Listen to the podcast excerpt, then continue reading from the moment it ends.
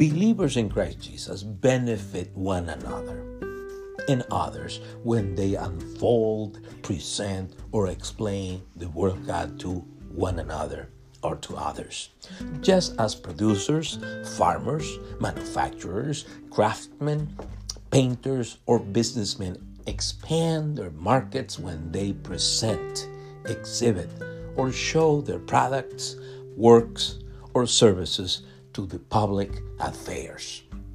In Psalm 119, verse 130, the psalmist declares that the exposition, presentation, or explanation of God's words make an enormous spiritual and moral difference in people's lives. The psalmist highlights the moral spiritual clarity that the Word of God provides to those to whom it is presented, explained, or expounded. Physically speaking, light is a form of energy that is radiated by luminous objects, such as the sun, or a light bulb, or even a candle. Spiritually speaking, in the Holy Scriptures, light is a description of both God's presence and His revelation to humanity. Let me say it again. Light is a description of both God's presence and His revelation to humanity. In other words, the psalmist declares that God's revelation lightens, illuminates, strengthens, or inspires people. This is Psalm 118, verses 129 to 133. And this is the New King James Version. Your testimonies are wonderful, therefore my soul keeps them. The entrance of your words gives light, it gives understanding to the simple. I opened my mouth and panted, for I longed for your commandments. Look upon me and be merciful to me, as your custom is toward those who love your name.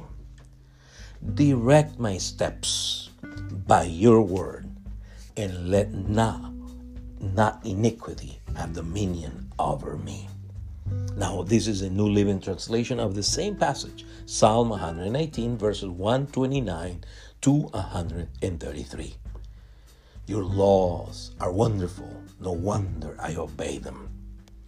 The teaching of your word gives light, so even the simple can understand. I pant with expectation, longing for your commands. Come and show me your mercy as you do for all who love your name. Guide my steps by your word, so I will not be overcome by evil.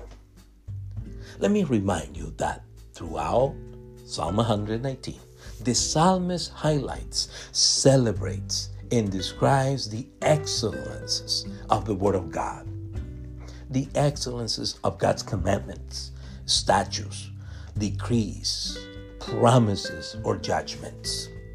The psalmist does it with an acrostic of the Hebrew alphabet beginning with the consonant aleph and ending with the consonant tau.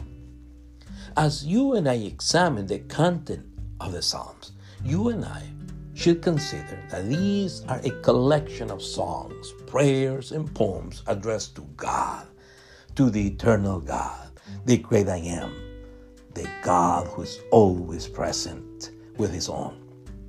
In them, God reveals his attributes or qualities, such as his eternity, wisdom, holiness, omnipresence, omniscience, greatness, sovereignty, mercy, patience, love, or justice. There are different psalms. There are psalms of lament. There are psalms which stress God's royalty.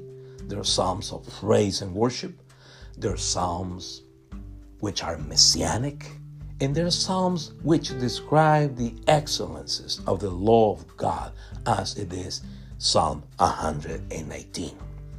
As I told you before, in Psalm 119, verse 130, the psalmist affirms that the exposition, presentation, or explanation of God's words makes an enormous spiritual and moral difference in people's lives. Spiritually speaking, God reveals Himself through His Word, or He reveals His will through His Word. Let me warn you that many times one wants to have the Word of God on the sidelines or distant, just as one wants to have the light far away, because one does not want to be pointed out or observed by it. In practical terms, many times you and I want to hide yours and my bad attitudes, vices, addictions, or sinful activities by staying away from the Word of God. Just as you and I many times want to hide ourselves from the light. Now, what does it mean to unfold God's words? What does it mean to unfold God's word? And to unfold God's word or unfolding God's words mean defining, explaining, illustrating, and applying them with the Holy Spirit's help.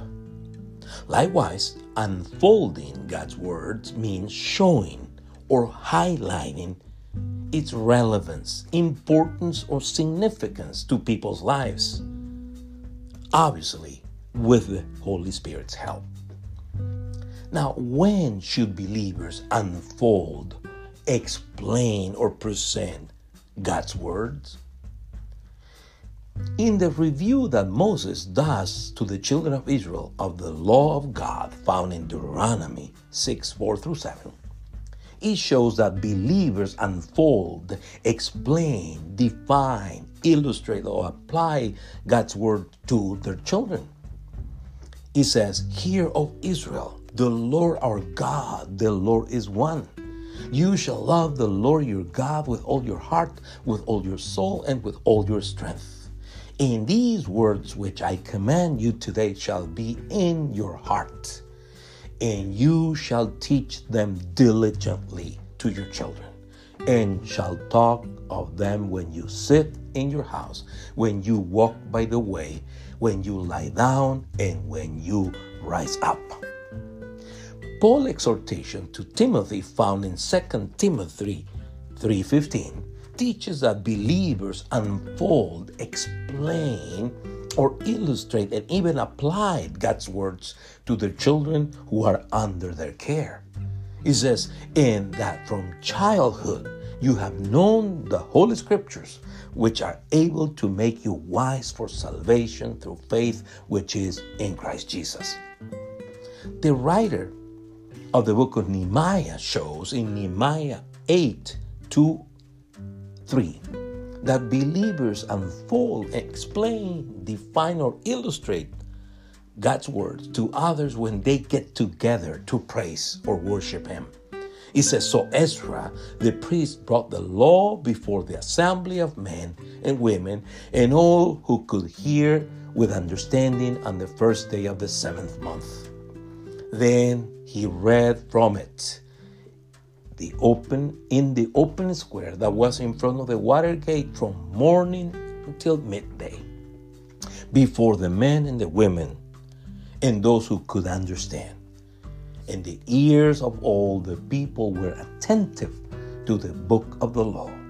So they read distinctly from the book in the law of God and gave sense and helped them to understand the reading Luke testifies in Luke 24 25 through 27 that believers unfold, explain, define, illustrate, or apply God's words to people whom God places on their path, as Jesus did it with the two disciples who were on their way to Emmaus.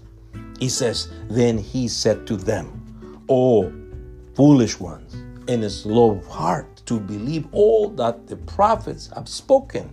Ought not the Christ to be suffer these things and then enter into his glory?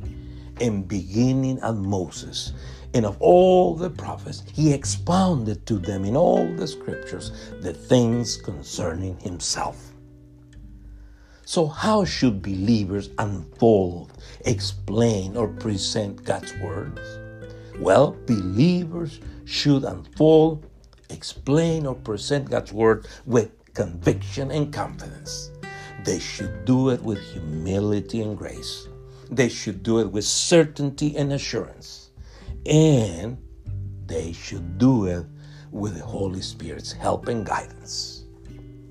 Then, if producers, farmers, manufacturers, artisans, painters, or entrepreneurs expand their markets by presenting or showing their products, works, or services to the public, how much more you and I, who have confessed Christ Jesus as our Lord, Master, and Savior, should unfold, present, or explain the Word of God to one another and to others when having an opportunity to do so. Amen. God bless you.